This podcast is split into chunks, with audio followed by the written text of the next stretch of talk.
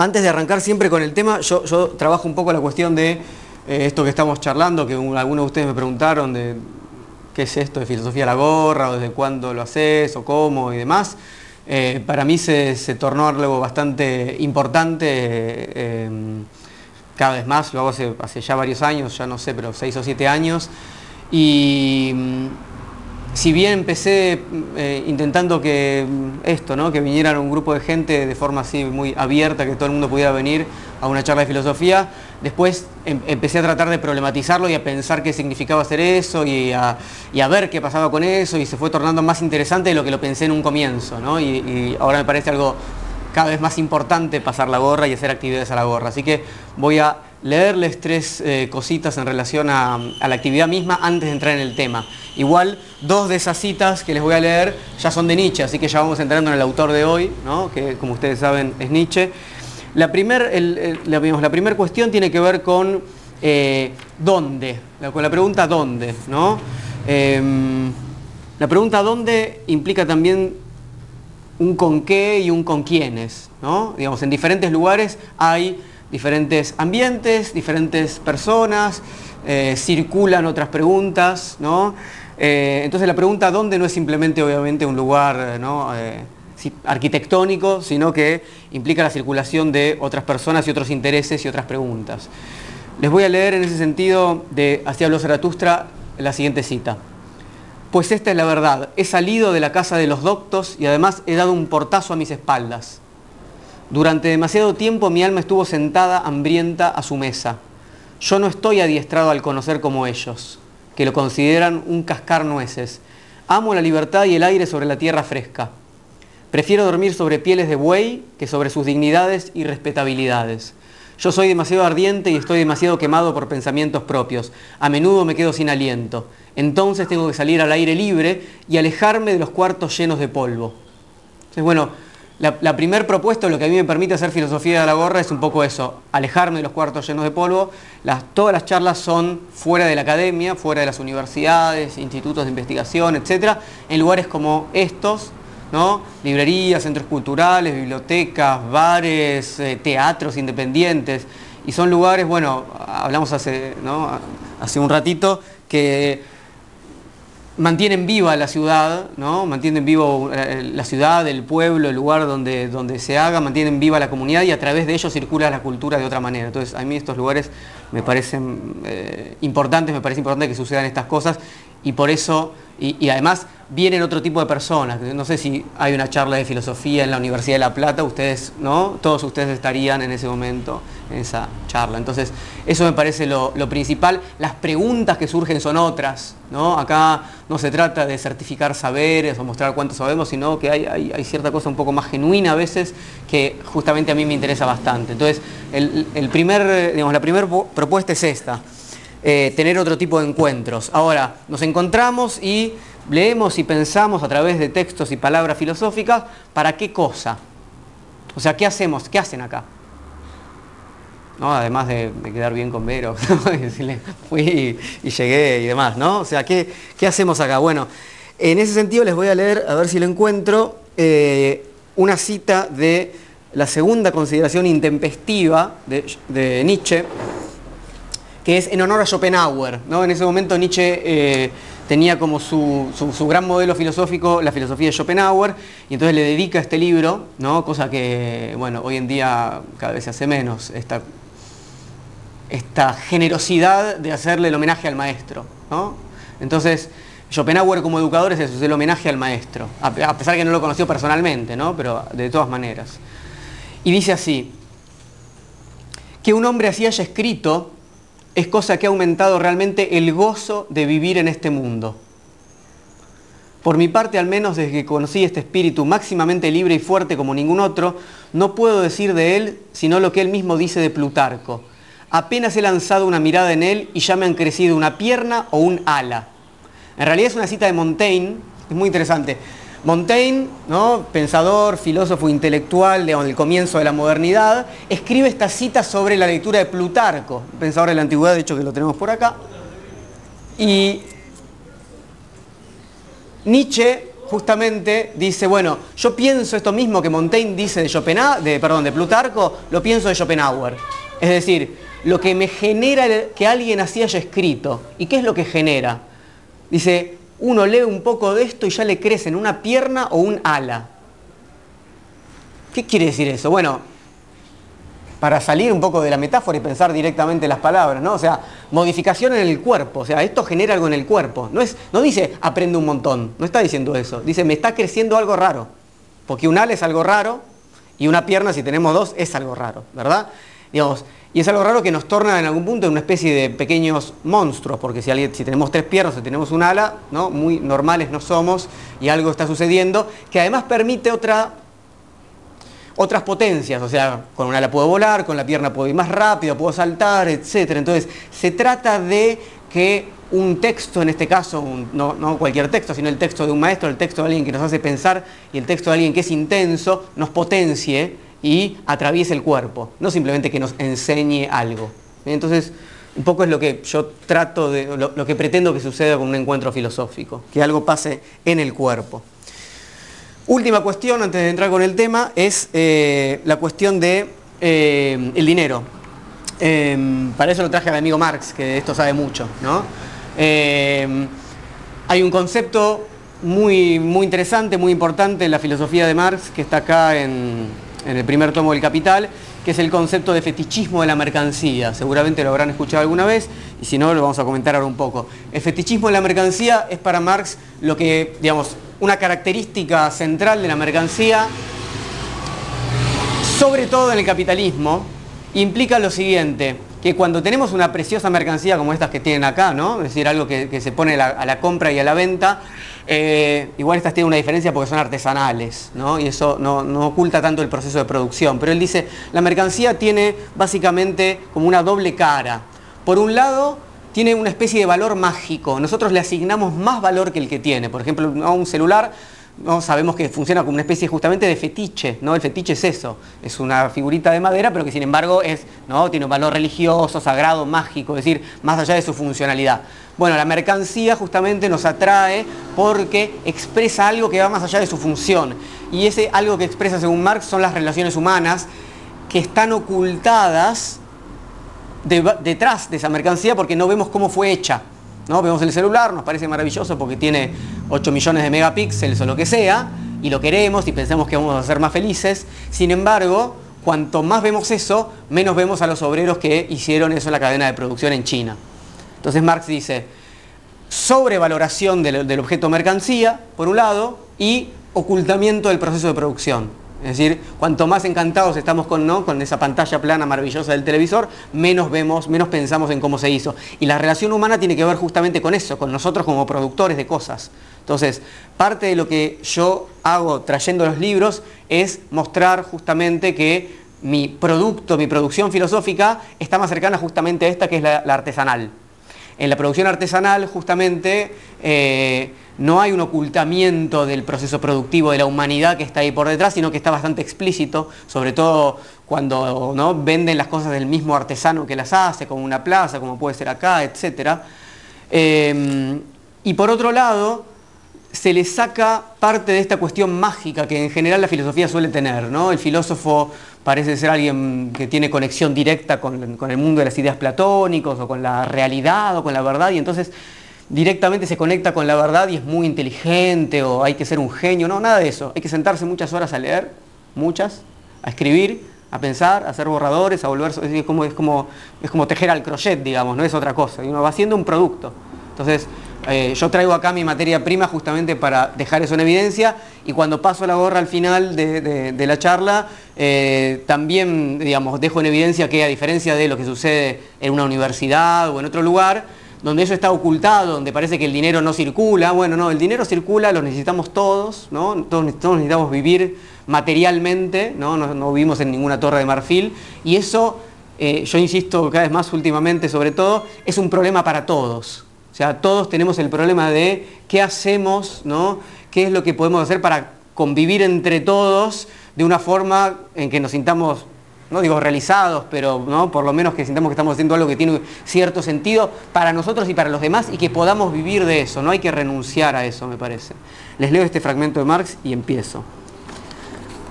Dice Marx, el carácter misterioso de la forma mercancía estriba, por tanto, pura y simplemente que proyecta ante los hombres el carácter social del trabajo de estos como si fuera un carácter material de los propios productos de su trabajo.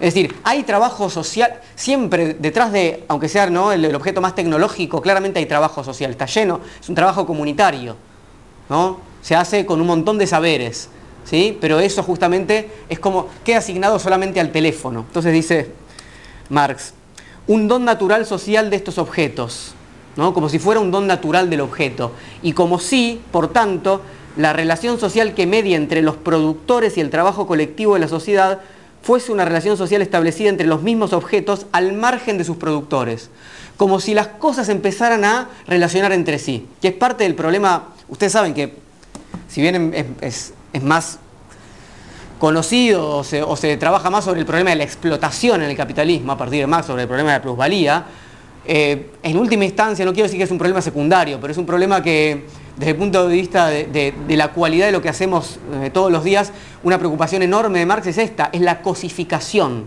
Es que las cosas y las mercancías empiezan a tomar vida y que nosotros terminamos haciendo trabajo alienado y nuestras vidas se transforman en vidas alienadas, independientemente de si nos pagan mucho o poco o lo que es respondiente. ¿no? Se trata de que las mercancías son más importantes que nosotros. Bueno, ahora no hace falta explicarlo mucho, ¿no? Marx lo vio en el siglo XIX, pero después de un tiempo las cosas se puso bastante evidente. Bueno, Así que eso, al final de la charla voy a ir y voy a pedirle su dinero uno por uno. Empecemos con lo nuestro que es largo. Bien, eh, a ver, la charla de hoy está dedicada a la primera de las consideraciones intempestivas eh, de Nietzsche titulada David Strauss, el confesor y el escritor. Es un texto del año 1873, Nietzsche tenía 29 años. Es una obra menor en realidad de Nietzsche, casi nadie la lee. O sea, no es, de las obras más conocidas, ¿no? Así habló Zaratustra, la genealogía de la moral, más allá del bien y el mal. Realmente no podría. Entonces, parte de lo que quiero, y, hoy nos vamos a centrar solamente en este libro. Entonces, ¿cómo leer una obra menor? Si se me permite en relación a las otras obras de Nietzsche, no es que sea una obra menor si la comparamos con otras, pero en relación a las obras de Nietzsche es una obra menor para que provoque algo. Entonces, la idea es mostrar cómo en un libro como este, secundario en todo caso, uno puede ir encontrando pequeños tesoros, ¿no? Y que eso, eso hace que la lectura valga la pena. A ver, es un libro muy, es un libro, digamos, furibundo, muy, eh, Nietzsche está enojado, eh, en el que va a remeter justamente contra este personaje, Strauss, que no era ninguno de los músicos, Richard Strauss, Johann Strauss, era otro, David Strauss, eh, no importa mucho quién era, porque eso no va a ser lo central, lo, vamos a comentar rápidamente para, un poco entrar en contexto, ¿no? Pero, y, para ir a las cuestiones que, sean para nosotros más interesantes. Nietzsche hacía poquito tiempo, muy poquito tiempo, había publicado un libro que sí fue importante en su, en su vida y en la nuestra, si nos interesa Nietzsche, que es El nacimiento de la tragedia. El nacimiento de la tragedia, que es el, es el libro donde Nietzsche habla de eh, el instinto apolíneo y dionisíaco, eso es medianamente conocido, eh, es la obra que tendría que haber sido para él la obra consagratoria, él estudió filología, no filosofía, filología es el estudio de las lenguas, en este caso eh, muertas, latinas, griegas, ¿no? lenguas clásicas, y era tan como, digamos, genio Nietzsche que le diera una cátedra sin haber ni siquiera presentado su tesis doctoral. Entonces él medio que debía presentar esa tesis doctoral, era, digamos, jefe de cátedra, por decirlo así, eh, de muy joven. Entonces, este libro, El nacimiento de la tragedia, justamente iba a dar cuenta de sus investigaciones sobre el, teatro trágico griego, ¿no? Sófocles, etc. Eh, y sin embargo es un gran fracaso. Es un gran fracaso eh, en el mundo académico, es un gran fracaso para, sus propios maestros, para sus colegas, cuando él vuelve a la universidad eh, le boicotean las clases, hay hasta solicitadas en los diarios, o sea, es como un pequeño problema en ese mundillo intelectual que eh, va a ser para él como el, principio del final de su actividad como profesor universitario. Después por cuestiones de enfermedades se va a jubilar muy, muy tempranamente, a los treinta y pico de años, con lo cual va a tener mucho tiempo para escribir, eso va a ser bueno en última instancia, ¿no? pero no va a tener que dar más clases, le dan una pensión por invalidez y se puede dedicar a escribir. Ahora, al mismo tiempo que esta obra, que tendría que ser el gran libro de él, fracasa, eh, este libro de David Strauss, que se llama La vieja y la nueva fe, es una especie de bestseller. ¿no? Y Nietzsche lo, eh, lo describe como un mamarracho al libro este de Strauss. Entonces, Strauss se oponía a todo lo que Nietzsche consideraba más elevado en ese momento. Nietzsche en ese momento, en ese momento de juventud, sus modelos eran la Grecia trágica, ¿no? la Grecia de los filósofos presocráticos y más contemporáneo a él, Schopenhauer, como dijimos recién, y Wagner, ¿no? que en ese momento era muy amigo y que influyó muchísimo en esta obra El nacimiento de la tragedia, donde, lo, para decirlo corto y rápido, más o menos Nietzsche estaría insinuando que el espíritu trágico griego, que es como básicamente el producto cultural más elevado, importante que él conoce, estaría renaciendo en la música de Wagner. Entonces a Wagner le convenía mucho, a Nietzsche también, hacen, bueno, ese libro viene un poco por ahí. Entonces, al mismo tiempo, finalmente, que eso fracasa, hay una violencia enorme contra el texto de Strauss, que es sobre todo contra el éxito editorial y lo que representa eso respecto a los gustos de la cultura alemana. O sea, Nietzsche está diciendo, ¿por qué esta porquería triunfa y mi libro no? Uno puede pensar que es un problema de, de vedettes, digamos, ¿no? Porque este vende más que yo, no un problema de carteleras, ¿no? Pero me parece que hay que ir un poco más allá para ver qué pasa con el pensamiento de Nietzsche en ese sentido. La pregunta es, es una pregunta típicamente nietzscheana, ¿por qué algunas cosas triunfan y otras no? Nietzsche piensa en esos términos, es decir, no piensa como en la filosofía más tradicional, qué es lo verdadero y qué no, y, qué no, qué nos aleja de la verdad, por ejemplo Platón, sino piensa por qué unas cosas se imponen por sobre otras. Y acá hubo una obra, un producto que se impuso, un producto cultural que se impuso por sobre otro. Entonces él se empieza a preguntar por esta dinámica, que es una dinámica de las fuerzas, ¿no? Es decir, ¿qué pasa en la cultura, en la cultura alemana en particular, para que Strauss triunfe y él y Wagner no? Es una pregunta entonces por la dinámica de las fuerzas y es una pregunta por el poder. Entonces, Nietzsche le escribe a Wagner, le escribe una carta en abril del año 73 y le dice lo siguiente. He leído ahora del principio al fin el libro de David Strauss, La vieja y la nueva fe, y me he quedado asombrado, tanto de la estupidez y ordinariez del escritor como de las del autor. ¿No? O sea, el contenido y la forma, las dos cosas son una porquería. Estúpidos, ordinarios, etc. Bueno, eh, casi al mismo tiempo, ya que estamos hablando de Marx, Marx le escribe a Engels una carta en la que, entre otras cosas, le dice lo siguiente. He estado hojeando la vieja y la nueva fe de Strauss y veo que es una grandísima debilidad del, del pueblo, de la comunidad, el que nadie haya propinado todavía un mazazo a este curángano adorador de Bismarck que tantos aires de gran señor se da frente al socialismo.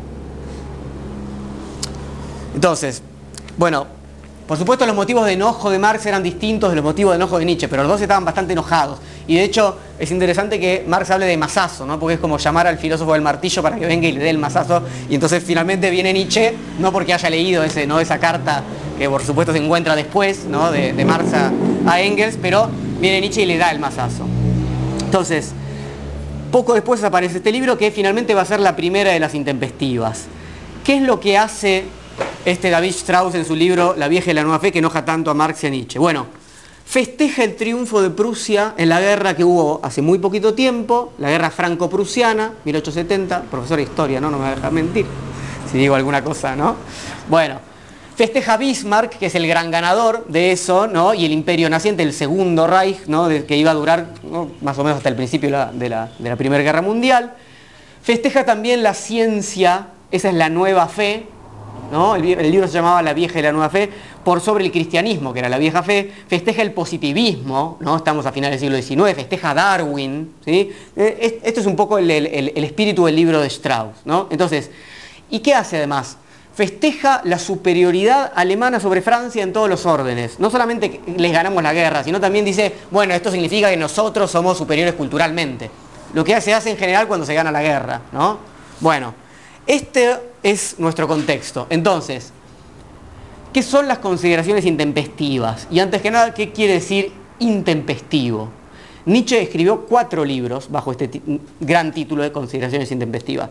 Este que es el primero, el segundo que se llama eh, Sobre la utilidad y los prejuicios de la historia para la vida, el tercero que es el que les comentaba en honor a Schopenhauer, y el cuarto, que no lo tengo, eh, que es en honor a Wagner.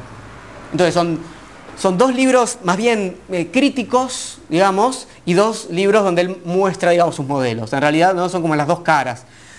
A ver, él tenía planeados 13 libros eh, bajo el título Consideraciones Intempestivas, finalmente va a escribir cuatro. En alemán es Unzeitgemäße Betrachtungen. Betrachtungen son las consideraciones y Unzeit, ahí está la palabra tiempo. ¿eh? ¿Qué quiere decir? Unzeit es un prefijo de negación, es inactual, es otra de las traducciones, consideraciones inactuales o intempestivas. Es lo contrario de lo contemporáneo. Es decir, estoy escribiendo algo que va contra el espíritu de mi tiempo. Eso es lo intempestivo. Estoy hablando contra el espíritu de mi tiempo. Y él entiende justamente que Strauss representa, ¿no? ¿no? hace la apología del espíritu de su tiempo. Entonces, lo intempestivo es una, es una reacción contra el tiempo en que se vive, contra lo actual se afirma lo inactual. Contra lo contemporáneo se afirma, otra formas de traducirlo, lo extemporáneo. Algo que no coincide con la temporalidad. Es una acción contra el estado de la cultura en un momento, es un, digamos, las cosas como están ahora no me gustan, ¿no? Este momento de la cultura no me gusta, ¿no? Hay que pensarlo mucho en relación a nuestro momento, ¿no?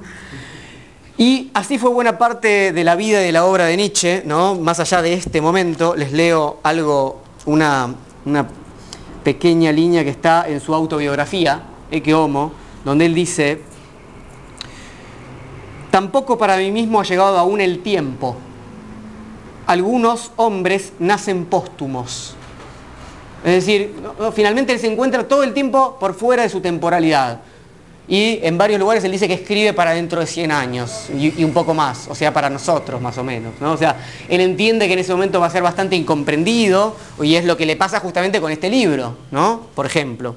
Entonces, en la segunda intempestiva que les comentaba, hay una, una definición de lo que es lo intempestivo y él dice así.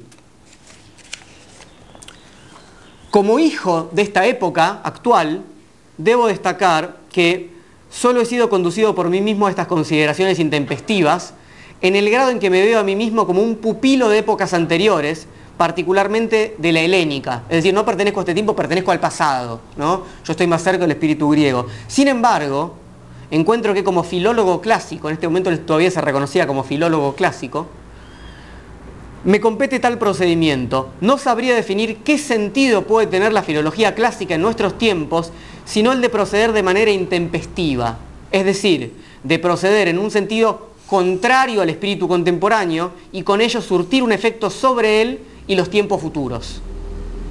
¿Qué quiere decir esto? Incomodidad frente al presente, pero a la vez un modelo en el pasado y una demanda de agitar el presente para cambiar el futuro. No es simplemente lo que está no me gusta, lo cual sería sencillo, sino decir, bueno, yo tengo otro modelo y quiero tomar algo de ese modelo para cambiar este estado presente y que las cosas no sigan siendo así. Bien, en este momento dijimos que Nietzsche aprecia a dos grandes creadores y les dedica a las otras dos intempestivas, que son Schopenhauer por un lado y Wagner por el otro. Les leo algunos fragmentos de Schopenhauer para que veamos que está muy influenciado por Schopenhauer en esto que está diciendo y en esta cuestión de sentirse tan incomprendido. Schopenhauer tiene un libro que todavía no me compré, porque es carísimo, pero lo voy a hacer con su dinero, que se llama Parerga y Paralipómena, que quiere decir como cosas escritas al márgenes o dejadas de lado, como si fuera glosa, y eso, eh, son, como, son como pequeños escritos, ¿no? Y, son dos tomos, ¿no? De cositas sueltas. Y les leo entonces un fragmento de ahí. No hay que desesperar a cada absurdo que se dice en público o en la sociedad, que se imprime en los libros y que se acoge bien, o al menos no se refuta. No hay que creer tampoco que quedará eternamente consolidado. Es decir, no nos preocupemos tanto cuando estas porquerías triunfan. Dice, sepamos, para consuelo nuestro, que más tarde e insensiblemente el absurdo se rumiará, se lucidará, se meditará, se examinará, se discutirá y la más de las veces se juzgará con justicia al fin y al cabo, de suerte que, después de transcurrir un tiempo variable en función de la dificultad del asunto, casi todo el mundo acabará por comprender lo que el espíritu lúcido había visto a primera vista. ¿no? que era una porquería. De eso es lo que pasó con Strauss, nadie lo conoce, y sí leemos a Nietzsche. ¿No? Eso es lo que está diciendo Schopenhauer. Entonces dice, verdad es que en el interín hay que tener paciencia, porque un hombre de juicio justo entre personas que están en el error se parecerá a aquel cuyo reloj marcha bien en una ciudad en donde todos los relojes andan desarreglados. Él sabe la hora exacta, pero ¿qué importa? Todo el mundo se guía por los relojes públicos que marcan una hora fatal, aún los que saben que solo el reloj del primero da la hora verdadera. Fíjense cómo Schopenhauer marcó que es una cuestión temporal. ¿no? Dicen todos los relojes van por un lado y uno tiene una hora ¿no? distinta y no hay posibilidad de comprensión porque viven en temporalidades diferentes. Que en este caso tiene que ver con estar atado a un pasado distinto y con estar en un presente que está pensando un futuro que realmente es diferente a la afirmación que hace David Strauss sobre este triunfo alemán. Entonces, lo intempestivo nace del problema de estar viviendo en el tiempo equivocado, es decir, no a lo que hoy triunfa y de saber que hoy no es nuestro tiempo. Sabemos que Nietzsche es el filósofo del martillo, lo dijimos recién, ¿no? la cuestión de la destrucción, la cuestión de la negación, y también que su filosofía es quizás como ninguna otra una filosofía afirmativa, de la creación, si alguien leyó Zaratustra, el sí del niño, ¿no? el sí de la inocencia, la afirmación de la vida. Entonces, están estos dos costados, ¿no? negación, destrucción y afirmación, creación. Uno puede decir, bueno, está bien, los dos, ¿no? Ahí tenemos los vasos, el vaso medio lleno, el vaso medio vacío, optimismo y pesimismo. Bueno, no, no se trata de eso, no es una contraposición tonta entre destrucción y creación, o pesimismo, optimismo, negación y afirmación, ni del vaso medio vacío, del vaso medio lleno.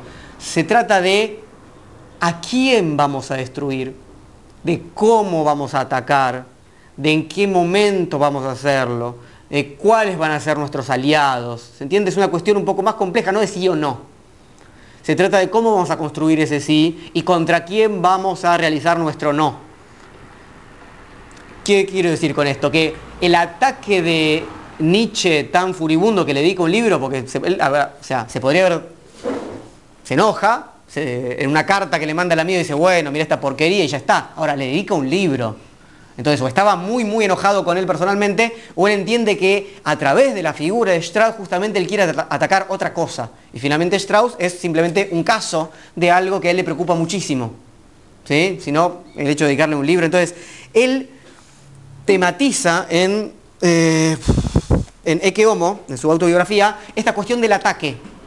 Él tiene, él tiene una, ética y una, y una, práctica de la destrucción. No lo va a hacer de cualquier manera. El martillo no es ¿no? romper todo de una manera eh, arbitraria.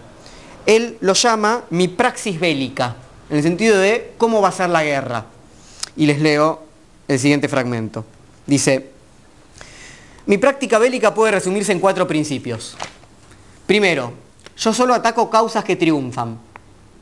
En ocasiones espero hasta que lo consigan. Segundo, yo solo ataco causas cuando no voy a encontrar aliados, cuando estoy solo, cuando me comprometo exclusivamente a mí mismo. No he dado nunca un paso en público que no me comprometiese, ese es mi criterio de lograr justo.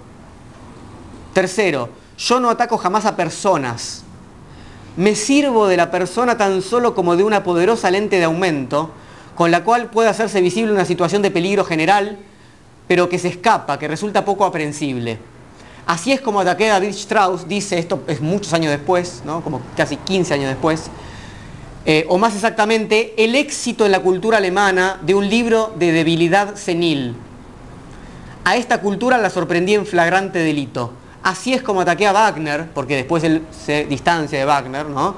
O más exactamente la falsedad, la bastardía de instintos de nuestra cultura que confunde a los refinados con los ricos, a los epígonos con los grandes. Y cuarto, cuarto principio, yo solo ataco causas cuando está excluida cualquier disputa personal, cuando está ausente todo trasfondo de experiencias penosas. Si no, no es que yo esté resentido, está diciendo Nietzsche, pues si no, podía pensarlo así. Entonces, primer principio, se ataca lo que triunfa, o sea, no se hace leña del árbol caído, se ataca al poder, ¿no? se ataca a lo que nadie está discutiendo. Segundo, se ataca en soledad, dice Nietzsche, no se ataca nunca en patota. ¿eh? No esta cuestión de atacar en rebaño, atacar en grupito al que es diferente, no, lo contrario, dice Nietzsche, yo voy y ataco solo al grupo, que tiene un valor. Luego, no se ataca a personas, no, se ataca a valores. Ahora, los valores no están flotando por el aire, están encarnados en personas y en sus obras. Entonces, bueno, no queda otra que decir, David Strauss, el Papa, lo que sea, quiero decir, no, es una cuestión con el Papa, con David Strauss, es una cuestión de los valores que representa y que pone en ejercicio. ¿Sí? No es una cuestión personal. Bien. Y, último, no es una lucha de egos, ¿no? Ni de pequeños resentimientos, no se, no se ataca por envidia, por despecho, no es guerra de vedettes. Entonces veamos, a partir de estas reglas del ataque y del combate nietzscheanos, cuáles son los ataques de Nietzsche en este momento de la cultura. Porque si entendimos bien esto, entonces Nietzsche está atacando a la cultura contemporánea, ¿no? desde el título hasta lo que está diciendo respecto al ataque, y veamos qué es lo que no le gusta de esta cultura. Vamos a preguntarnos entonces qué es para él una cultura. Porque esto es parte central de la obra. Respecto a la afirmación de que haber ganado la guerra Francia, ¿no? que es lo que sucedió, muestra el triunfo de la cultura alemana, Nietzsche señala lo siguiente.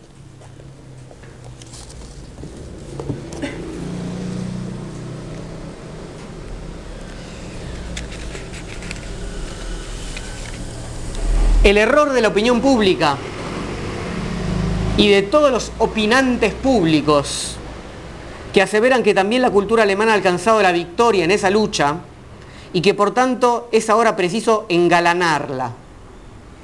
A decir que todos los, todos los opinantes públicos, es un concepto muy lindo para mi gusto, los opinantes públicos que porque ganamos la guerra se creen que son superiores a los franceses, dice Nietzsche. Hay una una crítica a los escritores que quieren caer bien a la opinión pública, como Strauss, porque finalmente está festejando lo que todo el pueblo alemán está festejando, por supuesto, ¿no?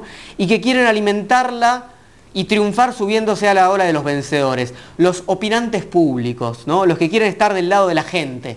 ¿no? Ahora, en general son, qué sé yo, algunos conductores de noticieros o, políticos, ese tipo de cosas. ¿no? Eso, eso de querer congraciarse con las opiniones generales de un determinado momento. Y acá hay una serie de problemas interesantes, ¿no? Cómo se conforma la opinión pública, ¿no? Si puede haber alguna opinión pública que no sea mediocre, en tanto mediatiza, en tanto es, ¿no? es, es justamente un resultado, una resultante de lo que anda circulando en el sentido común, ¿no? Pienso en, para los que conozcan, por ejemplo, a Habermas, la idea del concepto de comunicación democrática y también en los grandes medios de comunicación contemporáneos. ¿no? Si se puede, si el concepto de opinión pública puede servir para hacer algo que, sea, que podamos llamar creador. Al mismo tiempo llama la atención Nietzsche sobre los problemas que trae aparejada una guerra y sobre todo si se triunfa. Nietzsche lo que está diciendo es, no podemos estar orgullosos de haberle ganado la guerra a Francia. Y bueno, se los leo porque es... Ahora vamos a hablar un poco de los nacionalismos, pero fíjense lo siguiente, dice Nietzsche, y esto forma parte de, de la frase que pusimos para, para la invitación, para el flyer. Dice, la divinización del éxito es algo que se acomoda muy bien a la vulgaridad humana. Mas quien alguna vez ha estudiado con detalle un éxito, uno solo, sabe cuáles son los factores, tontería, maldad, pereza, etcétera, que siempre han contribuido a él y que no son otra cosa que los factores más débiles. Es una estupidez, dice, pretender que el éxito es más valioso que la hermosa posibilidad que inmediatamente antes de él existía todavía. Y es una blasfemia contra lo bueno y contra lo justo el ver en la historia la realización de lo bueno y de lo justo. Es decir, pensar, dice Nietzsche, que porque sucedió y porque triunfó, entonces era lo bueno y era lo verdadero. Como si solamente triunfara lo bueno y lo verdadero. Dice Nietzsche, es lo más estúpido del universo pensar, y si vemos cómo está construido un éxito, vamos a ver muy bien de qué está hecho. ¿no?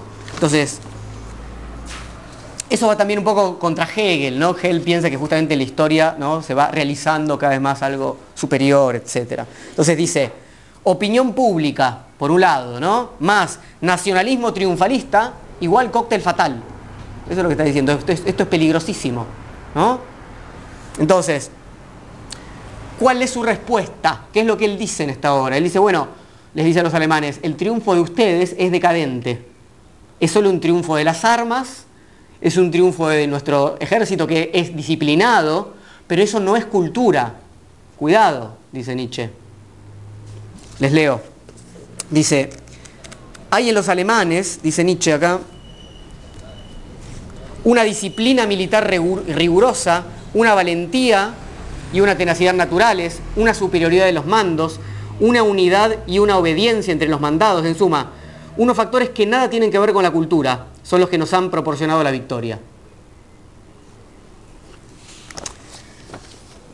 Digo esto porque, por ejemplo, acá uno llega a decir alguna cosa en relación a Malvinas y, puede recibir piedrazos automáticamente, y estamos hablando de una pequeña guerra en los confines del, mundo.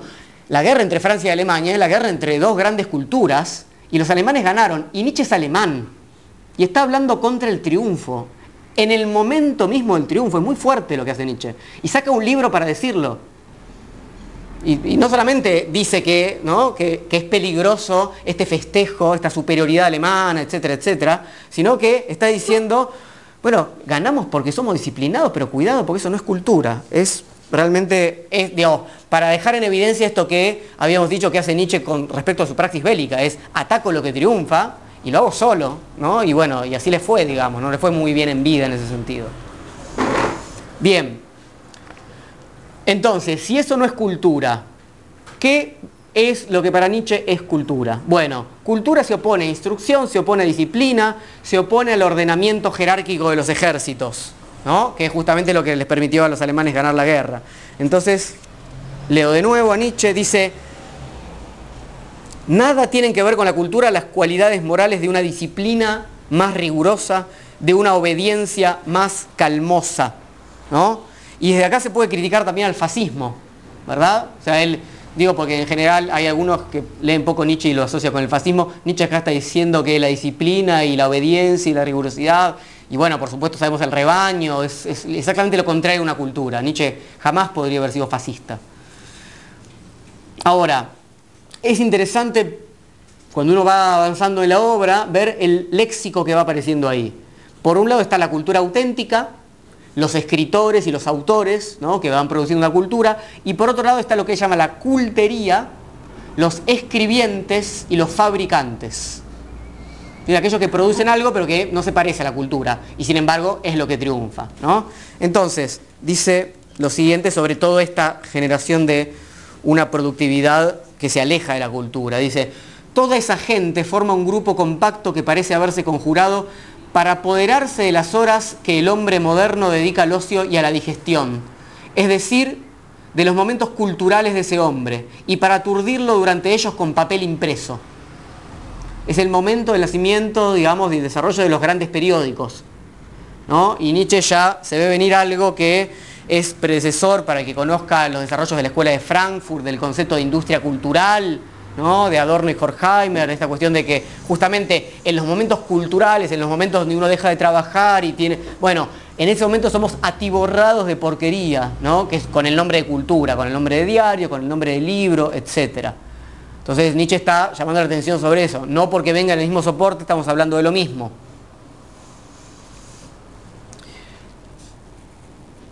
Bien, y está también entendido acá me parece con, una cierta profundidad, el problema de llamar cultura al momento de ocio del hombre. Nietzsche está absolutamente en contra de entender que la cultura es algo que hacemos justamente después de trabajar un rato, por ejemplo ahora, ¿no? supongamos, ¿no? vamos a una charla de filosofía a la noche o vamos a un tallercito, esto que charlamos, dice, la cultura tiene que atravesar la vida de la comunidad. No puede ser un, un momento de excepción, ¿no? Eh, no podemos llamar a cultura eso que hacemos que más bien se parece a entretenimiento ¿no? y no a cultura. ¿Por qué? Justamente porque lo que va a suceder es que no vamos a tener un criterio vital, comunitario, para acercarnos a producciones y producirlas nosotros mismos y vamos a ser como pasivos receptores de este sentido común que está imperando. Entonces, digo, ¿Puede haber una verdadera cultura en términos nietzscheanos si la pensamos como lo que hacemos después del trabajo, en los momentos de ocio, que son pocos?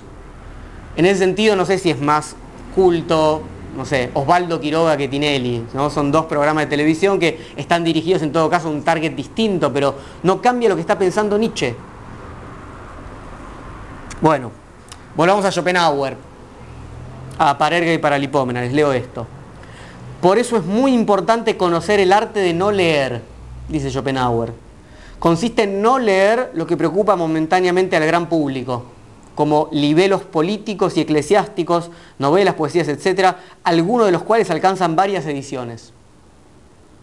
Entonces, un tema central en Nietzsche, ¿no? Se critica a una cultura, pero ¿desde dónde? Digamos, porque uno le puede decir, está bien, Nietzsche, vos no te, ¿no? Esto evidentemente no te cae bien. ¿Y cuál es tu criterio para ¿no? juzgar una cultura? ¿Desde qué valor valorar?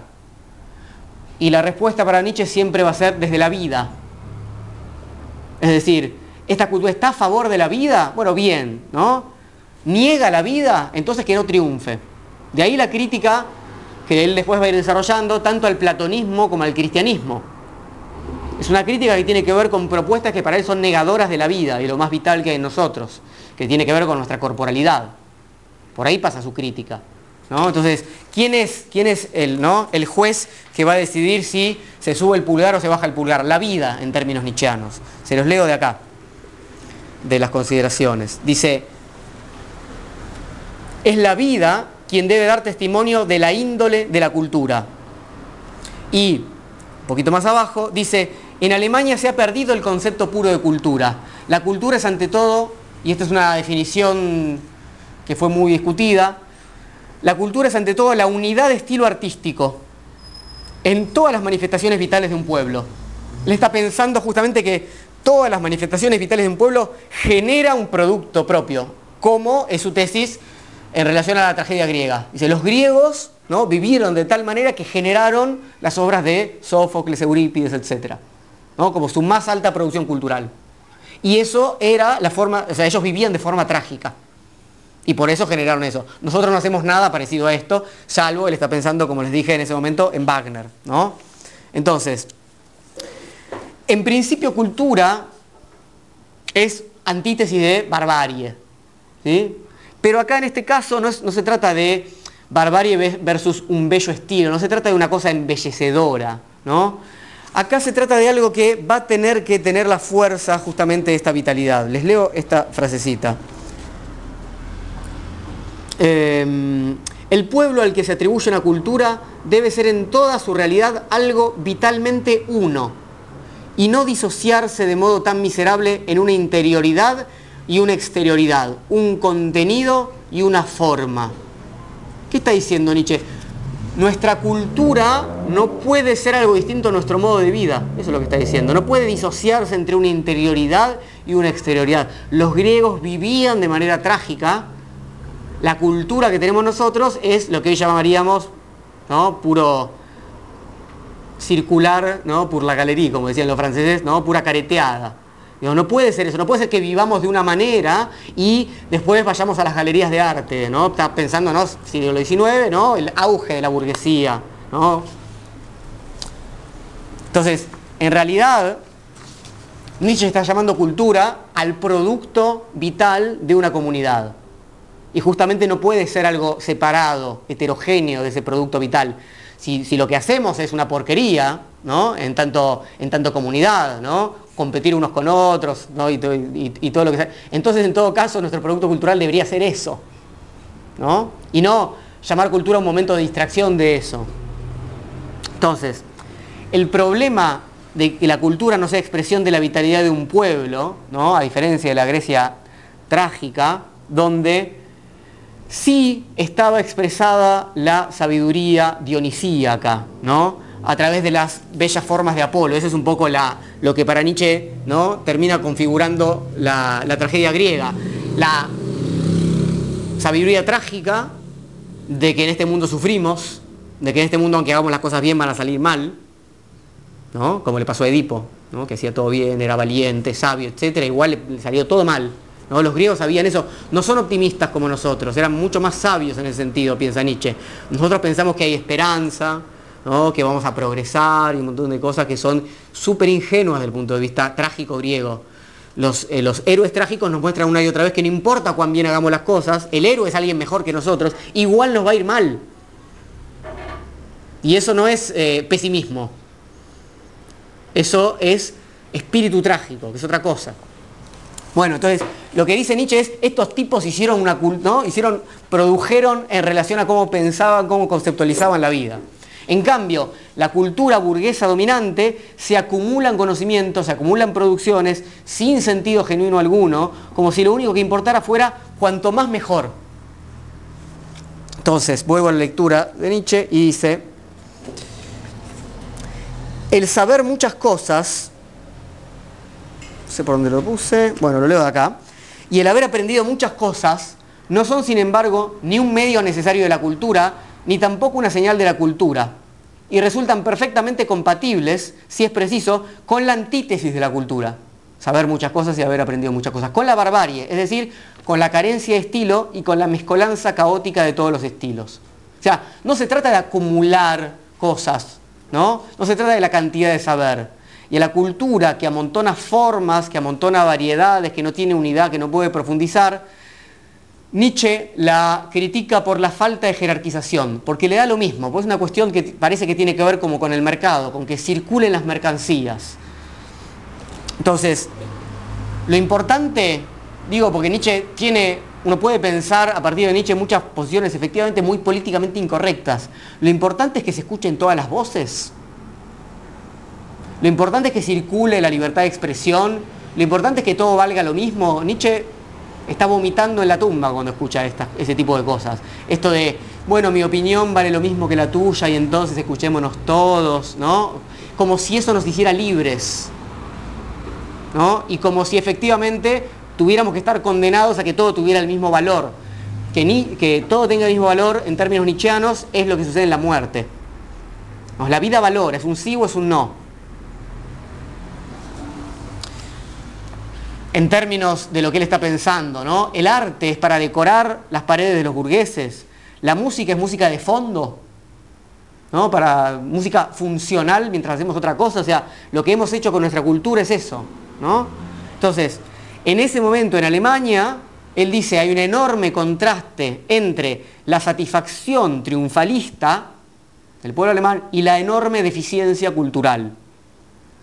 Pero los que están con la opinión pública entienden que no tiene que haber ese problema. Hola, podés pasar acá si Entonces, Nietzsche se pregunta, dice, Nietzsche se pregunta, ¿qué fuerza tan poderosa es esa capaz de prescribir un no debe como el citado? Un no debe quiere decir un, que no tendría que haber esa distinción. ¿Quiénes son los que niegan esto? ¿Quiénes son los que les interesa negar que sean deficientes culturalmente? Y dice, ¿qué clase de gente es esa que tiene que haber alcanzado el dominio en Alemania y que es capaz de prohibir unos sentimientos tan fuertes y simples e impedir su expresión? Es decir, ¿quiénes son los que no quieren escuchar que de cultos no tienen nada? A ese poder, a ese tipo de gente, voy yo a llamarlo por su nombre, dice, son los cultifilisteos. ¿No? Los filisteos, ¿saben? Son los comerciantes, los mercaderes. Bueno, estos son los mercaderes de la cultura, lo llama acá Nietzsche. Entonces, hay una fuerza que hace este movimiento de exclusión, de exclusión de lo que podría ser un producto cultural realmente genuino. Nietzsche va a ir desarrollando en su obra una teoría de las fuerzas. Y finalmente esta fuerza de exclusión de lo genuinamente cultural alcanza una unidad para excluir, para excluir aquello que sea artísticamente productivo. Y se forma lo que Nietzsche llama un sistema de la no cultura. Un sistema de la no cultura. Entonces, volvamos, ¿qué es para Nietzsche una cultura? Unidad de estilo, unidad entre vida y arte. ¿no? Es una cultura potente, productiva, es coherente la vida con lo que se produce. ¿No hay ninguna unidad en el cultifilisteísmo? Sí, pero es la unidad de la exclusión de lo nuevo. Es decir, todos se organizan para aplastar a los que hacen algo diferente, dice Nietzsche. Si todos se organizan, ¿no? Toda la cultura, lo que llaman cultura, está organizado para que nada nuevo y potente pueda surgir. Y así lo que hay es, cito, una impronta negativamente homogénea. Lo que es un gran no a lo nuevo. Y esto es lo que Nietzsche va a llamar más adelante fuerzas reactivas asociadas al espíritu nihilista, es decir, al espíritu de nada, al desierto que avanza, es decir, gente que no quiere que haya algo nuevo. ¿Por qué? Porque puede poner en crisis justamente esa disociación que hay entre vida y producción cultural. Entonces, Nietzsche dice, como ven a medida que avanzo en la cosa furibunda de Nietzsche, yo también me voy como contagiando de, esta, de la crítica nietzscheana porque imagino que a varios les sonará muy actual.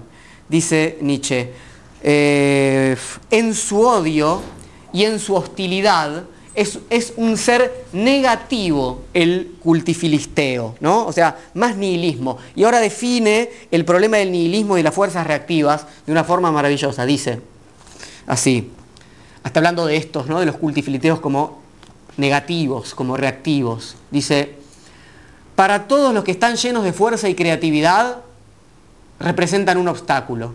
Para todos los dubitativos y extraviados, un laberinto. Para todos los desfallecidos, un terreno pantanoso. Para todos los que corren detrás de metas elevadas, un grillete atado al pie. Para todos los gérmenes recién nacidos, una niebla venenosa. Para el espíritu alemán que busca y anhela una vida nueva, un resecador desierto de arena. Entonces, la contraposición se da entre quienes buscan y entre quienes dicen, ya lo encontramos, no busquen más, no tiene que haber más buscadores.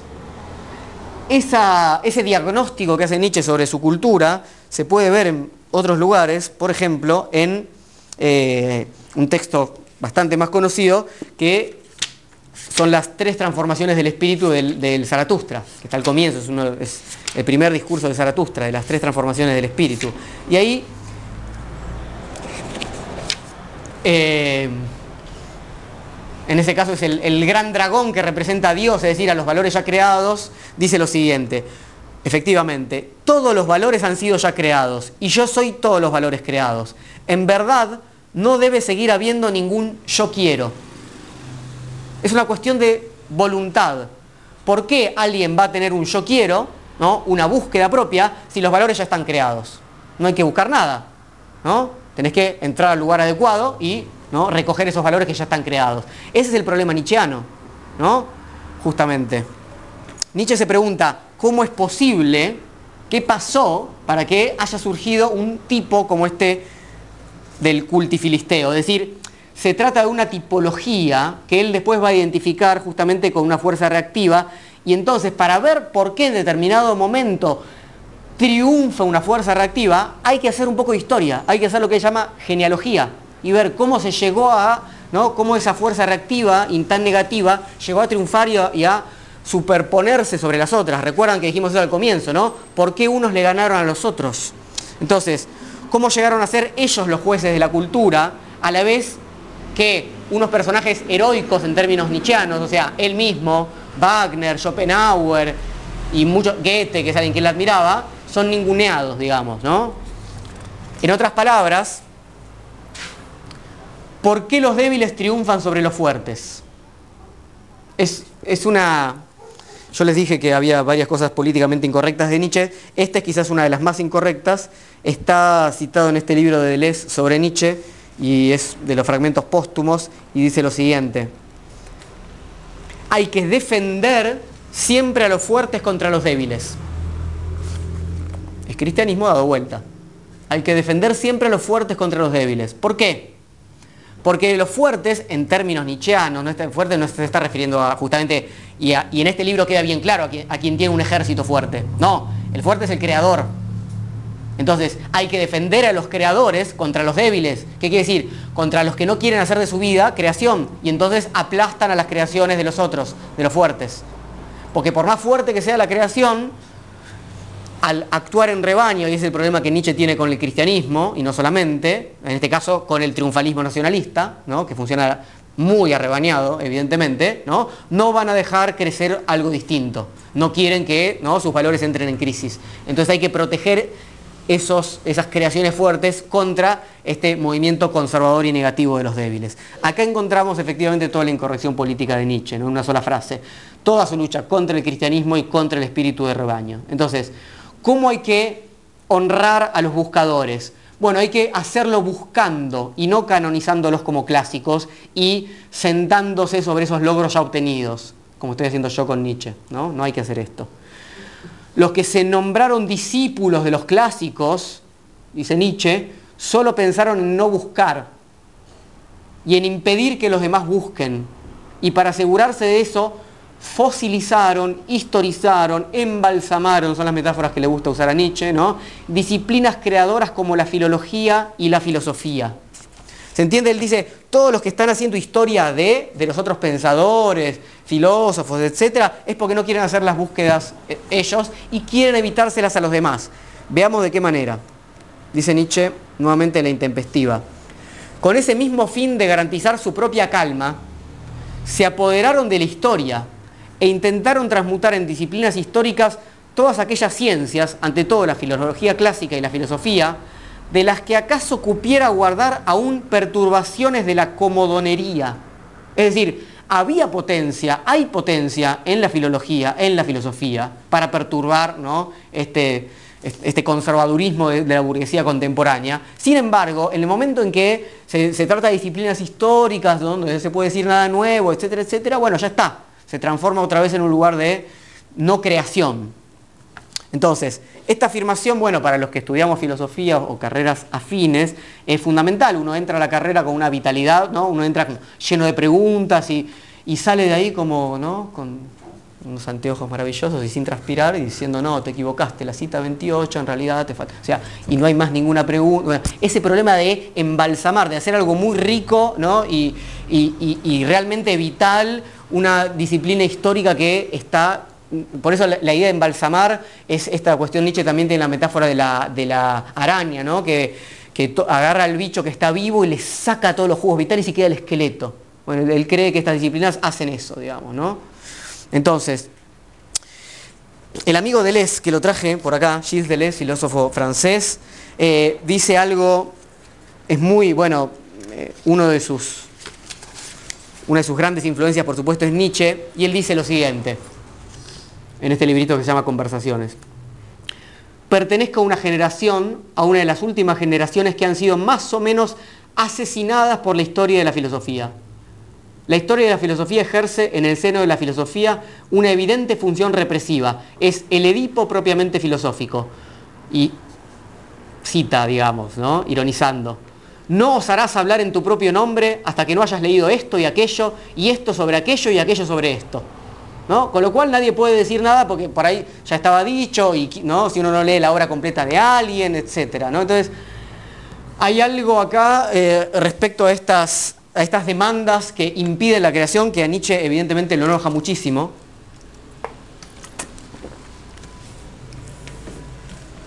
Sobre todo pensando lo que Nietzsche afirmó, que son disciplinas que pueden perturbar el orden social.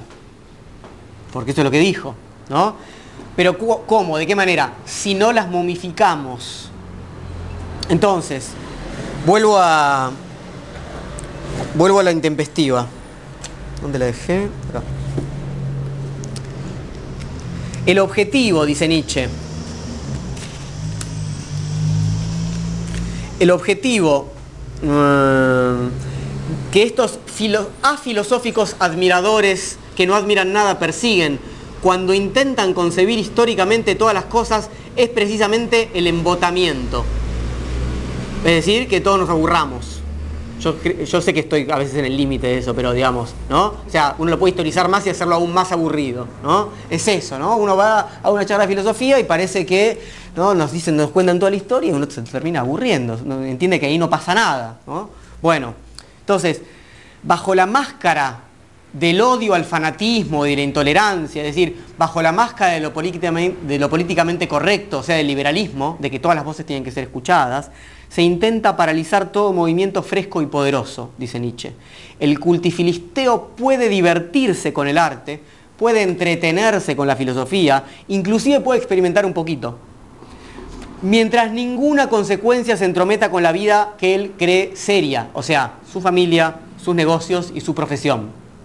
La separación es estricta, divertimento por un lado y seriedad por el otro, con lo cual la cultura pasa a ser un divertimento.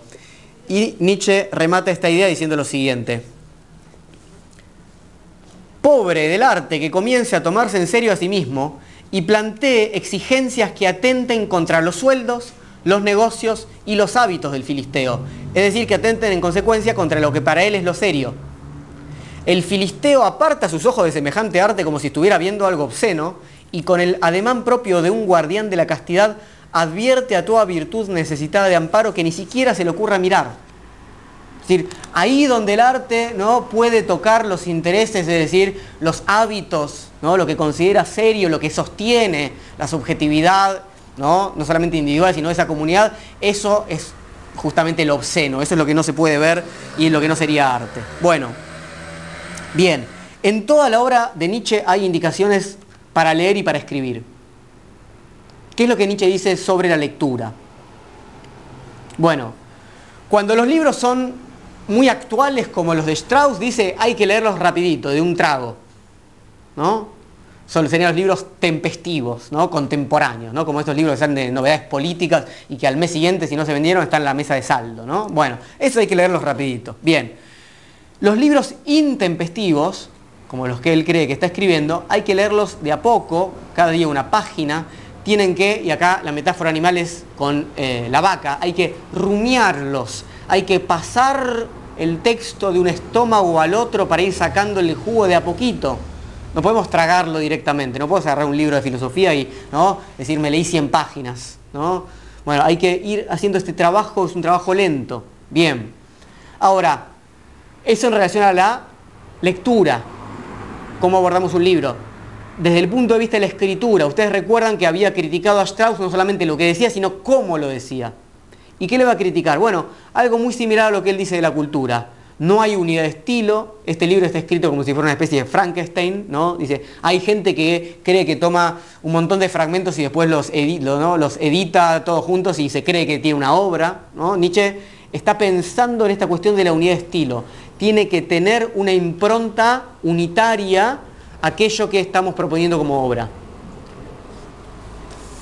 Algo bueno, hoy en día ya evidentemente estamos mucho más allá de esa, de esa cuestión en, relación a los, estilos. Entonces, ¿por qué si es tan caótico y está tan mal escrito este libro, triunfa? Se pregunta Nietzsche. Bueno, por varios motivos. Primero porque lo que escriben en ningún momento justamente pone en crisis a los lectores. Y segundo porque usan unos neologismos bastante simpáticos y se creen que por eso están haciendo algo nuevo, dice Nietzsche. Entonces dice lo siguiente. Para el menguado cerebro de los escribientes, y fíjense que la palabra que usa no es escritor, sino escribiente, para el menguado cerebro de los escribientes, sin embargo, nuevo y moderno son sinónimos. Y así tenemos que tal cerebro se tortura ahora para extraer sus símiles del ferrocarril, del telégrafo, de la máquina de vapor. Es decir, se creen que porque ponen palabras novedosas, ¿no? Están, realmente son creadores. A esta crítica que finalmente la podemos sintetizar en el concepto de es una crítica sobre la decadencia cultural. ¿no? Nietzsche está criticando acá la decadencia cultural contemporánea asociada a los periodistas, ¿no? habló de los, de los periódicos, de los escribientes, a los libros mal escritos y a la falta de creación y a la confusión entre lo moderno y lo nuevo, vamos a invitar nuevamente a Deleuze. Deleuze tiene un, diccionario que lo pueden ver en YouTube, ponen el diccionario de, de Gilles Deleuze, y tiene ¿no? Eh, por cada letra una palabra y él va trabajando sobre ese concepto. A de animal, B de bebida, porque a Deleuze le, gustaba la bebida, C de cultura, etc. ¿no? D de deseo, ¿no? es, muy lindo. Y ahí justamente Deleuze dice que estamos, y eso es de 1988, ¿no? mucho más contemporáneo de nosotros, dice, estamos en un periodo pobre de la cultura, ¿no? Deleuze dice, hay periodos ricos culturalmente y hay periodos que son más pobres. Está pensando sobre todo en Francia y dice, bueno, después de la liberación, ¿no? 1945, después de la liberación de los nazis, es un periodo de gran riqueza cultural. Eh, el momento alrededor de mayo del 68, otro momento de gran riqueza. Bueno, ahora 1988, ¿no? comienzos digamos del neoliberalismo, él lo ve claramente como un periodo de pobreza cultural. Y dice lo siguiente, lo molesto no es el hecho de la pobreza, sino la insolencia o la impudicia de quienes ocupan los periodos pobres. Estos son mucho más malos que las personas con talento que se animan en los periodos ricos. O sea, está diciendo, el problema no es que tengamos momentos de, baja productividad cultural y baja riqueza. El problema es que los que triunfan en ese momento se creen que, ¿no? que están a la altura de las grandes creaciones y son realmente muy mediocres y en general mucho peores que los mediocres de los buenos momentos culturales. Entonces, ¿cuál es el problema de los periodos pobres? Que los que habitan en ese momento no conocen la riqueza creativa y ni siquiera la extrañan y si uno no extraña la riqueza creativa, entonces se cree que eso está bien y que lo máximo que podemos producir es eso. Es decir, uno puede creer que eso es cultura, dice Deleuze, que está bastante enojado, es un momento de un enojo bastante similar al de Nietzsche. Entonces, Deleuze enumera tres males de la cultura actual, de la crisis del periodo del desierto. El periodista que escribe libros, como si fueran artículos, digamos, ¿no? con esa liviandad con la que escribe artículos, escribe libros. La generalización de la idea de que cualquiera puede escribir porque su asunto privado vale la pena, es decir, todos contemos nuestra historia y eso es maravilloso. Y por último, que los libros, los clientes de los libros, han cambiado. Ya no son los lectores, los libros no están dirigidos a los lectores, sino a los anunciantes, a los distribuidores, a los fabricantes de bestseller. No importa después si el libro se lee o no, no importa conseguir buenos lectores, Importa vender, importa distribuir, importa, importa lo que tiene que ver con la mercancía.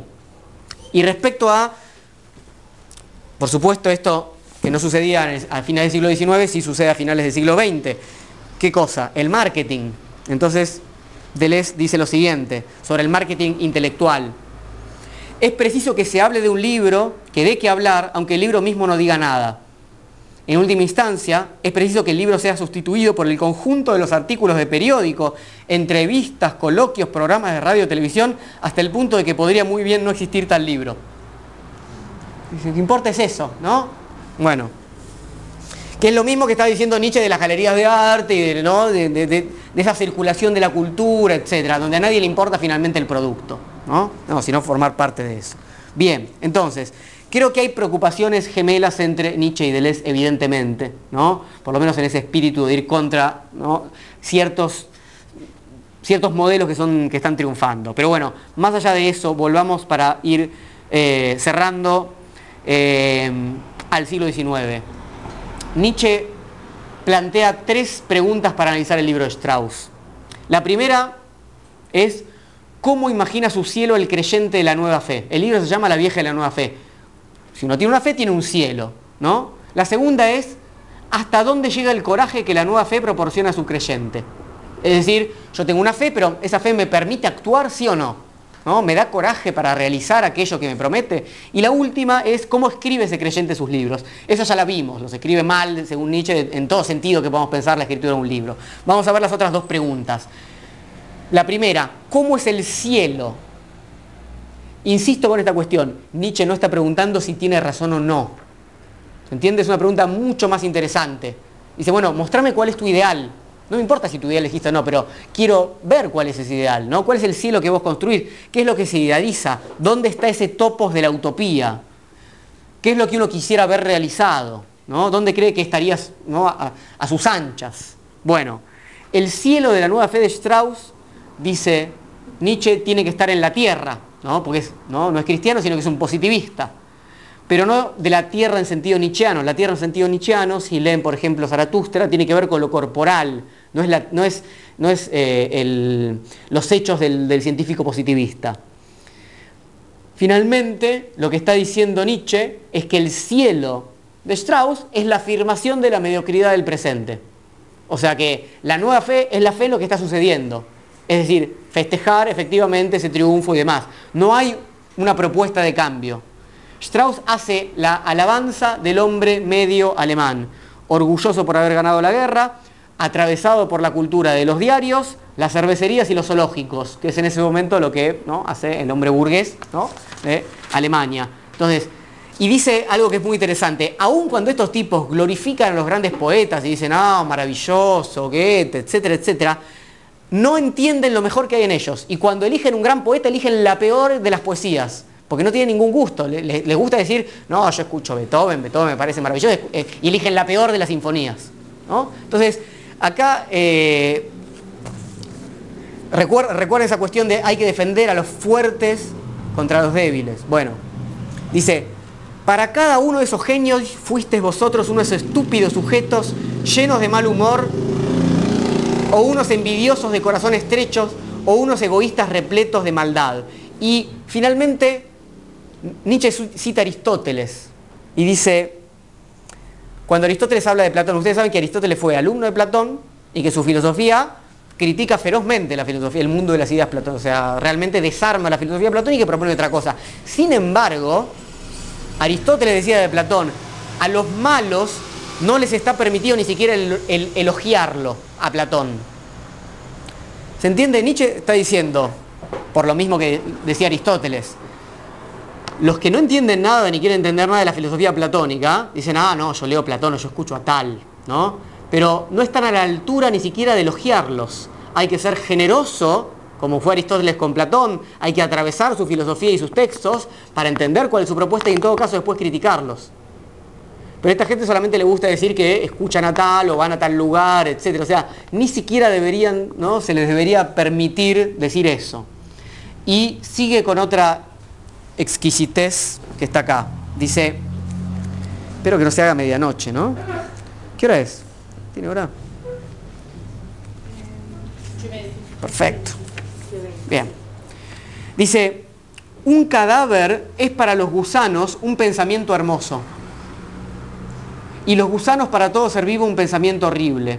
En sus sueños los gusanos se imaginan su reino de los cielos en un cuerpo gordo. Los gusanos obviamente son los cultifilisteos que viven de la carroña. ¿no? La metáfora es medianamente clara, como no pueden crear nada, viven de los grandes, ¿no? las grandes producciones culturales muertas. Y su cielo justamente es ese, que haya, que un montón de cuerpos muertos para que ellos puedan rapiñar de ahí ¿no? lo que ellos llaman cultura. Lo ideal entonces es matar todo lo vivo, pero que el cuerpo sea lo suficientemente grande como para no quedarse sin alimento. Entonces, ese sería el cielo para Strauss. La otra pregunta era, ¿hasta dónde llega el coraje? O sea, ¿qué fuerza se atreve a enfrentar? ¿Qué es capaz de construir? ¿Contra quién puede luchar? ¿Qué riesgo va a afrontar? ¿Qué está dispuesto a perder? Insisto, no si es verdadero o falso. Que suele ser la pregunta que nosotros pensamos que es la más inteligente, pero la más estúpida. No si algo es verdadero o falso, no si, si tiene razón o no. Entonces, ¿Qué dice Nietzsche Strauss en este sentido de si le da coraje o no? Obviamente no va a ser bueno. Dice, si coraje fuera inmodestia, Strauss tendría un montón. Eh, evidentemente Strauss se la cree muchísimo, ¿no? Según él, ¿no? Porque se cree que, digamos, todo el universo apunta hacia él, ¿no? como, una especie de Hegel, ¿no? Digamos que todo llega a lo que él está produciendo. Pero en realidad, dice, lo que es una retórica de la valentía, como siempre, pero una cobardía natural propia del filisteo, ¿no? propia del burgués, ¿no? porque eso es lo que está diciendo. Entonces está diciendo, Strauss no es capaz de actos agresivos, sino solo de palabras agresivas. Y otra, otro pequeño tesoro. Dice, la ética, esa sombra de los actos, pone de manifiesto que Strauss es un héroe de las palabras y que evita todas las acciones en que es preciso pasar de las palabras a la furibunda seriedad. Fíjense lo que dice, la ética es la sombra de los actos. No es una concepción teórica ¿no? que uno tiene, no es, una no es un constructo, sino que es el resultado de los actos que uno hace. Es, si ustedes quieren, casi eh, preexistencialista. O sea, la ética es algo que uno construye con los actos que realiza. Entonces, si hay valentía de realizar tres o cuales cosas, tiene que ver con la valentía de los actos, no con la valentía de las palabras. En ese sentido, les quiero leer una, pequeña cita de Aurora, que es un texto de Nietzsche bastante posterior, donde él dice justamente esto. Él dice, bueno, el, el aforismo se llama, las pequeñas acciones disidentes son necesarias. Porque hablar habla cualquiera. Nietzsche dice esto. Se, queja, vieron, bueno, todos conocemos gente y también lo hacemos. En el discurso decimos tales y cuales cosas, pero después vamos y hacemos lo que hacen todos. ¿no? Por ejemplo, hablamos mal del cristianismo, pero después llevamos a nuestro hijo a bautizar o a un colegio cristiano. Nietzsche dice, y a tal efecto, este, siendo ateo, bautiza cristianamente a su hijo, o este otro individuo que condena drásticamente el odio entre los pueblos hace el servicio militar como todo el mundo, o un tercero se casa con una muchacha por la iglesia porque su familia es devota, mientras hace votos ante un sacerdote sin vergüenza alguna. No importa que cada cual haga lo que todos hacen y han hecho siempre, así reza este prejuicio grosero. Y Nietzsche dice, es un error grosero, porque no hay nada más importante que confirmar una vez más lo que ya de por sí es poderoso, tradicional e irracionalmente reconocido.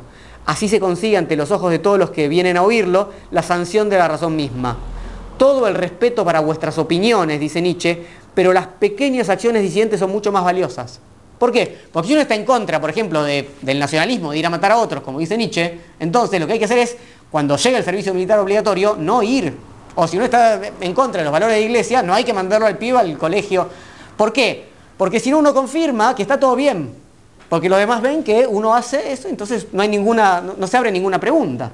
Lo que pasa es que hay que bancarse, justamente, y ese es el defender a los fuertes contra los débiles, hay que bancarse que todos empiecen a hablar mal de uno. ¿No viste tal? Que no fue, que no, no, no va más a la iglesia, que no fue, que no hace tal cosa, etcétera, etcétera. Entonces, es el momento, es la oportunidad nietzscheana para plantear el problema, para plantear la pregunta. Entonces, bueno, Strauss no hace nada de esto según Nietzsche, ¿no? Se queda solamente en la palabra y es incapaz de hacer eso, ¿no? Primero para Nietzsche está la vida y después los conceptos. Por eso la ética es la sombra de los actos. Hay que actuar, ¿no? Y, hay que, aún más, hay que actuar justamente porque actuando, es decir, siguiendo lo que nuestro cuerpo en algún punto está demandando, es que vamos a ver cuáles son nuestros actos, no antes. Si yo no actúo, no sé nunca lo que voy a hacer. Bien, entonces Nietzsche dice lo siguiente sobre la fe de Strauss, esta nueva fe. Pobre y debilucha sale esta fe una fe conseguida a fuerza de estimulaciones. Escalofríos nos produce el mirarla. Entonces, fíjense lo que dice, para nuevamente, porque por lo menos eh, yo sé que, toda la charla es demasiado barroca y tiene muchas cosas, pero quiero que queden, aunque sea, ciertas impresiones de cómo Nietzsche está pensando, para que uno pueda tomarlo como herramienta si le interesa pensar un poco en este sentido, no acordarse de todo lo que dice Nietzsche de acá, van y lo leen al libro si tienen ganas, pero ¿qué es lo que, cuál es, cuál es el modo en que Nietzsche encara ¿no? un problema. Nietzsche está diciendo, porque además se suele decir que Nietzsche es irracionalista y que es antirreligioso. Y si Nietzsche va a despreciar algo, es a los cobardes. Lo que Nietzsche está diciendo no es Strauss no tiene razón. Dice, ni siquiera tiene la fuerza para hacer algo con eso que dice. Ese es el problema. Y un cobarde es alguien que no crea. Y el problema es no crear para Nietzsche, no equivocarse. ¿Y por qué es un problema? Porque si yo no creo, no creo en el sentido de crear, ¿no? no de crear, si yo no realizo una producción creadora, me resiento contra la vida y contra el mundo y contra los que sí buscan y aplasto sus creaciones. Digo, mirá lo que está haciendo ese, es un rarito, es un loco, es un enfermo, etcétera, etcétera, etcétera. Entonces el problema del resentimiento aparece cuando yo me impido a mí mismo crear. Entonces no importa si crees, crees en algo que sea absolutamente equivocado desde algún punto de vista, hay que accionar en ese sentido, en términos nietzscheanos. Lo que Nietzsche hace es atacar los lugares en los que la cobardía se esconde para no crear. ¿Y cuáles son esos lugares? La verdad y la moral. Entonces, finalmente, todos los ataques de Nietzsche en relación a la verdad y en relación a la moral son porque son los escondites de los que no quieren crear. Dicen, no, eso es peligroso, no, eso es falso, no, eso no sé qué cosa. Entonces, Nietzsche va a atacar al cristianismo porque es una religión de quienes se arrodillan, más allá de los contenidos. Es decir, porque afirma la debilidad, la humildad, la humillación. Y va a adorar a Dionisos, un dios que baila. ¿no? Una religión de los que bailan, de los que tienen un cuerpo vital. Bailar o arrodillarse, esas son las dos opciones. Eso es lo que está diciendo Nietzsche. No tener verdad o equivocarse. Último tema. Y ahora sí cerramos. Nietzsche arremete contra los científicos. Más allá del momento histórico, dice, el científico presenta una paradoja. ¿Cuál es la paradoja del científico? Pensemos nuevamente que Nietzsche está hablando a finales del siglo XIX, ¿no? triunfo del positivismo, triunfo de las ciencias naturales claramente, biología, química y comienzo de las ciencias humanas. Entonces, Nietzsche dice sobre los científicos.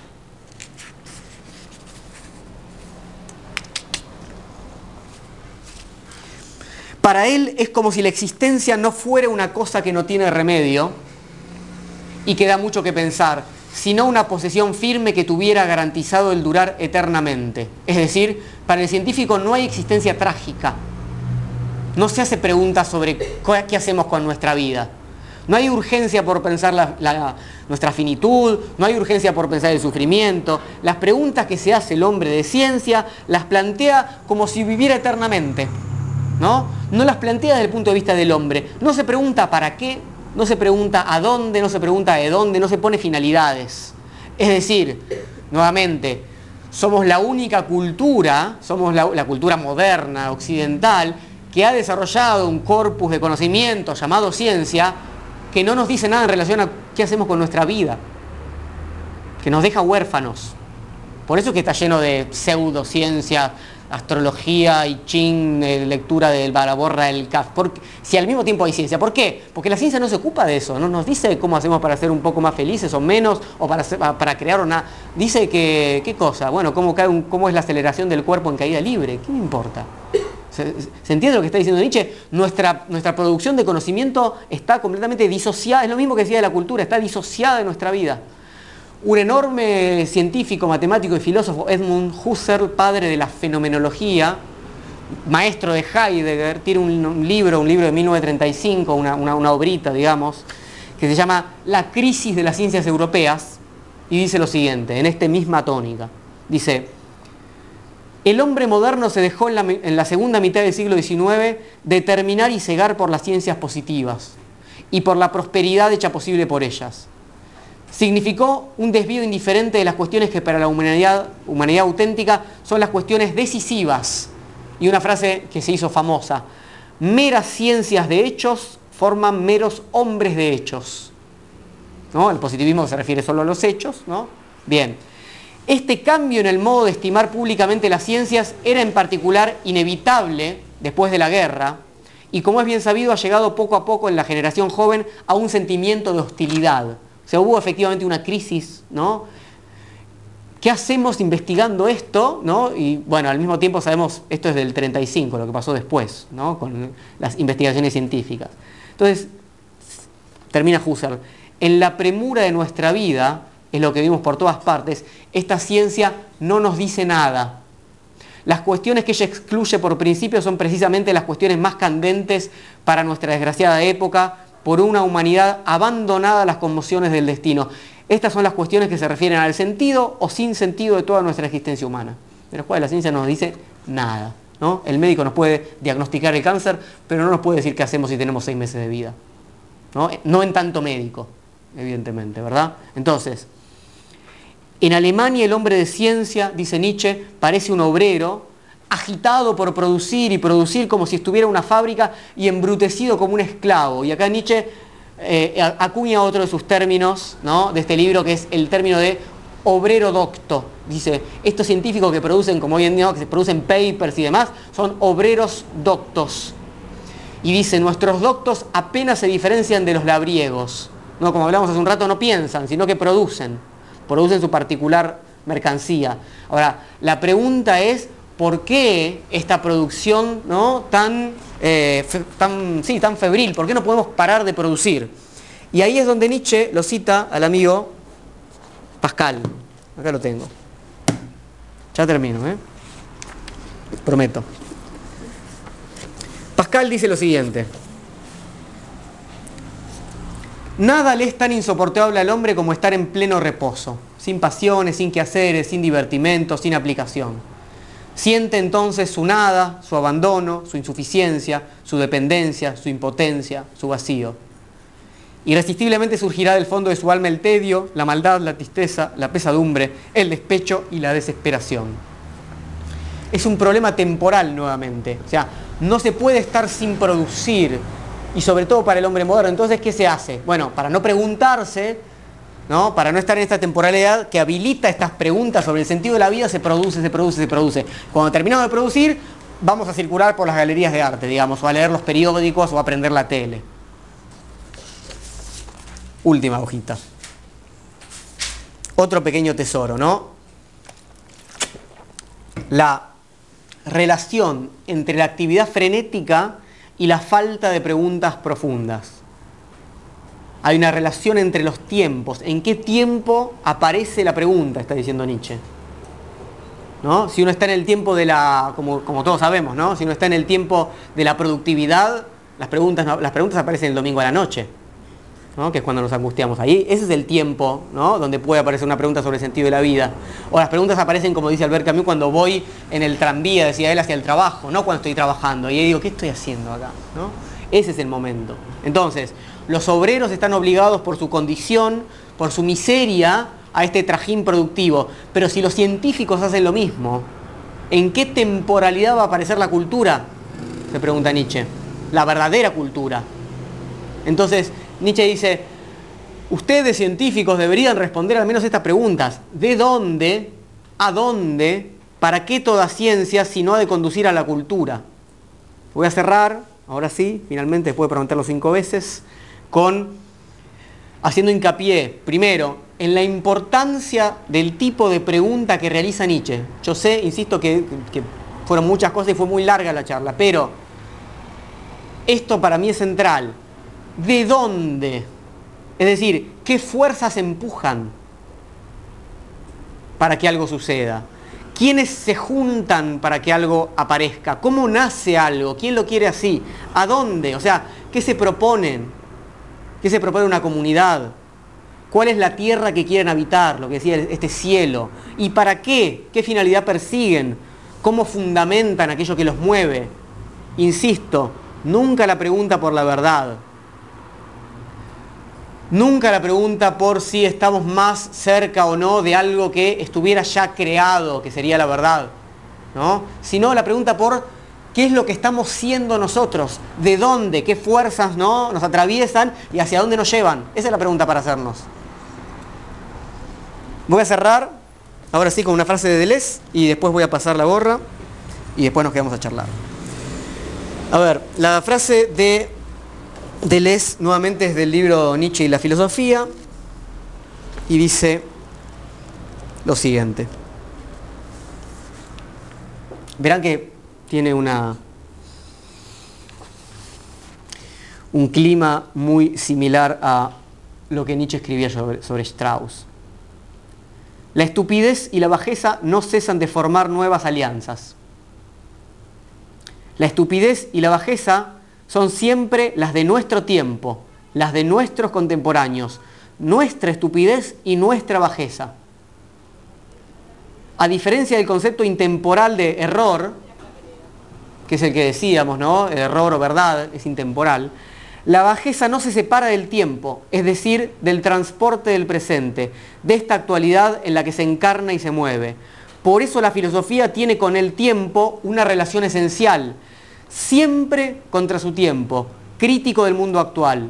El filósofo forma conceptos que no son ni eternos ni históricos, sino intempestivos e inactuales. La oposición en la que se realiza la filosofía es la de lo inactual con lo actual, de lo intempestivo con nuestro tiempo. Y lo intempestivo encierra verdades más duraderas que las verdades históricas y eternas reunidas, las verdades del porvenir. Pensar activamente es, y de cita a Nietzsche, actuar de una forma inactual, o sea, contra el tiempo, y a partir de ahí incluso sobre el tiempo, en favor de un tiempo futuro. La cadena de los filósofos no es la eterna cadena de los sabios, sigue Deleuze, y menos aún el encadenamiento de la historia, como sería en el caso hegeliano, sino una cadena rota, la sucesión de cometas, su discontinuidad y su repetición que no se refieren ni a la eternidad del cielo que atraviesan, ni a la historicidad de la tierra que sobrevuelan. No hay ninguna filosofía eterna, ni ninguna filosofía histórica. Tanto la eternidad como la historicidad de la filosofía se reducen a esto. La filosofía siempre intempestiva, intempestiva en cada época. Bien, terminé. Gracias.